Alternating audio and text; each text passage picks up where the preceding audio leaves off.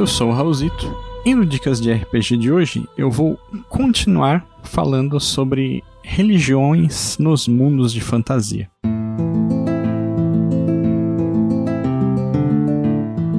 O Dicas de RPG é um oferecimento da Bardos Shop, bardosshop.com.br.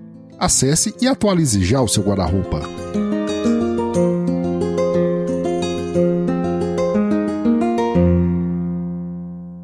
Esse podcast ele teve uma primeira parte em que a gente conversou sobre aspectos sociais das religiões e como transportar isso para mundos de fantasia. E nesse a gente vai focar em alguns aspectos específicos de religiões politeístas. Religiões politeístas da antiguidade, mais especificamente, que têm alguns aspectos bem únicos e que inspiram muito da, do, dos panteões dos mundos de fantasia essa ideia de tu ter deuses que são próximos e humanizados e que existe um, um portfólio específico né, de cada deus e tal. É, mas antes, né, fazendo aqueles disclaimers básicos, os mesmos que eu fiz na primeira parte, na verdade, né.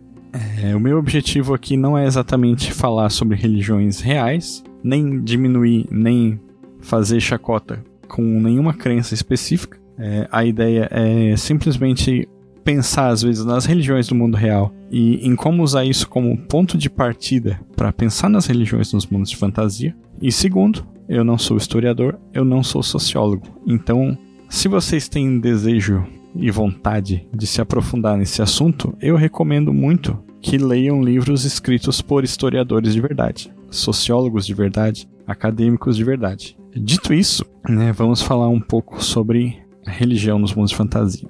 O primeiro aspecto que é legal e importante a gente ter em mente é que quando a gente está falando de religiões politeístas da antiguidade, do mundo real, essas religiões elas tinham uma função prática no mundo, que muitas vezes é ignorada porque a gente fica preso a determinados clichês que a gente vê ou na cultura pop ou em materiais mais superficiais a respeito da fé das pessoas da antiguidade. Sempre aquela discussão: ah, os gregos acreditavam mesmo em Zeus, acreditavam que Zeus estava lá no topo da montanha e assim, assim, assado. E a resposta é que isso meio que não importa, porque a religião ela tinha uma função prática na sociedade. Os sacerdotes de muitas dessas religiões eram as pessoas responsáveis por controlar o calendário e o ciclo de produção é, das pessoas e às vezes de produção de alimento mesmo, né? Então, um exemplo que eu acho bem interessante, né? Existe uma história na mitologia grega, por exemplo,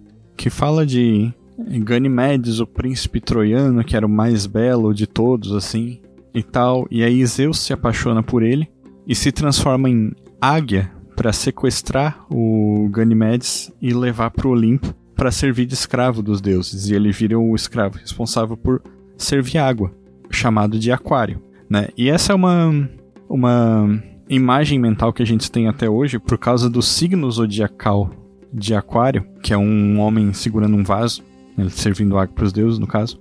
Mas é legal ter em mente que se tu vê a posição das constelações que estão no nosso céu noturno, tu vai ver que a constelação de Áquila, a água, ela está muito próxima da constelação de Aquário, sabe? Então, essas histórias, além de serem histórias mitológicas, elas serviam como uma espécie de mnemônico para os sacerdotes calcularem as datas da passagem do ano e com isso saber coisas práticas, né? Tipo solstício de inverno, solstício de verão, melhor data para plantar, melhor data para colher e esse tipo de coisa. E festas religiosas também marcavam é, essa passagem de tempo, né? Então, é, um dos exemplos que eu inclusive falei no, no podcast anterior era o da Páscoa, né? A Páscoa era uma festa pagã em honra à deusa da, da fertilidade da colheita, e que marcava justamente a entrada da primavera. Outro exemplo que ainda reflete nos nossos dias atuais é o nosso calendário. A gente tem, por exemplo, o mês de março, logo na entrada do outono aqui no hemisfério sul.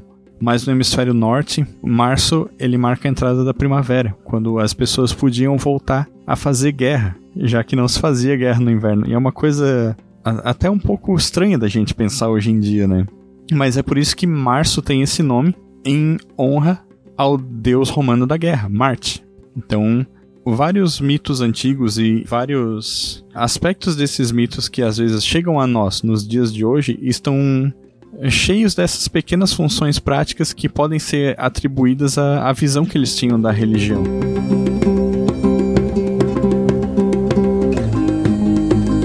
O segundo aspecto, que é bem interessante quando a gente pensa em religiões politeístas da antiguidade, é que, em certa medida, as religiões da, da antiguidade elas refletiam a sociedade. Muitas vezes na forma desses grandes arquétipos que estão relacionados ao que era importante para cada cultura. Então, tomando mais uma vez como exemplo o panteão grego, né? É, a gente tem, por exemplo, deuses da tempestade do céu, como Zeus, deuses ligados à caça, à agricultura, fertilidade, à guerra. Inclusive, é interessante que existem dois deuses da guerra, né? No, no panteão grego, que são Atena e Ares, com visões diferentes a respeito disso, né? E também na própria questão mitológica no sentido da mitologia narrativa mesmo, né? Assim, então é, a ideia de ver o grande líder do panteão, Zeus, como essa espécie de pai provedor, digamos assim,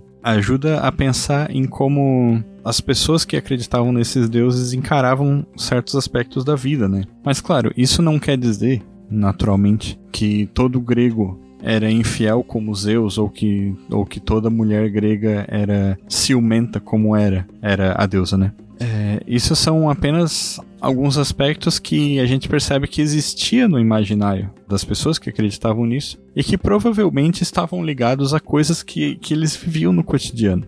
Então, de novo, né, sempre pensar nessas coisas como um ponto de partida para desenvolver as nossas religiões fictícias, mas nunca como um limitador.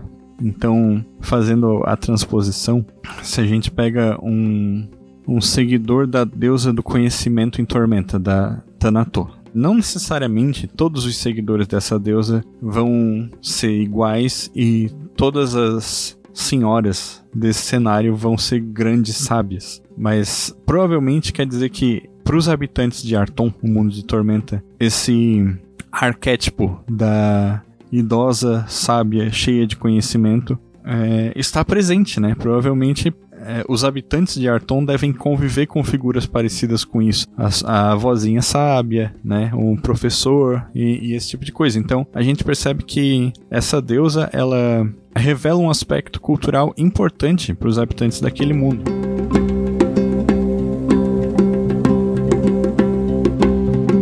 E o terceiro aspecto que é um aspecto muito importante também, é que muitas vezes esses deuses da antiguidade, eles demonstravam, digamos assim, uma identidade cultural a respeito da, das pessoas que adoravam esses deuses, né? Porque nem todos os deuses eram adorados da mesma forma em todos os lugares. E claro que hoje em dia a gente tem é, até essa visão de que o panteão grego e o panteão romano eram o mesmo e tal, né? Muito por conta da interpretatio greca, que um, um, discurso de Plínio o Velho, em que ele faz essas comparações, que Zeus seria Júpiter e Afrodite seria Vênus e assim por diante. Mas na visão da, das pessoas da época, não necessariamente esses deuses eram a mesma coisa. Esses deuses representavam aspectos da própria cultura deles. E muitas vezes, né, tipo, para, por exemplo, para um grego seguidor de Atena, que seja, não significa negar a existência dos outros deuses, mas sim se ver parte de um grupo, porque é importante lembrar que não existia a noção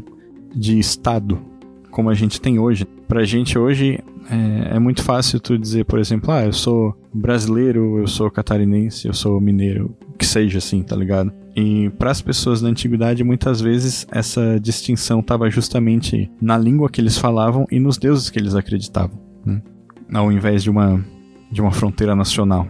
E mesmo dentro desses panteões, né, cultos individuais a determinados deuses também eram importantes, né? Então, por exemplo, se tu chega na cidade e na cidade tu vê, por exemplo, que o que o templo de Deméter é maior do que os outros, isso provavelmente revela alguma coisa a respeito das pessoas que estão morando lá, né? Que elas devem ser muito ligadas a essa questão da, da agricultura, da fertilidade, da natureza e assim por diante, né? É, dá para imaginar aí transportando isso para um mundo fictício, por exemplo, se a gente pegasse um, um equivalente em um deus da colheita da agricultura num mundo fictício, que as pessoas que construíram aquele templo provavelmente serão agricultores, fazendeiros, caçadores e, e assim por diante. De novo, né? Não necessariamente quer dizer que essa pessoa vai negar os outros deuses, mas que ela vai dar uma importância maior para aquilo que está próximo da vida dela.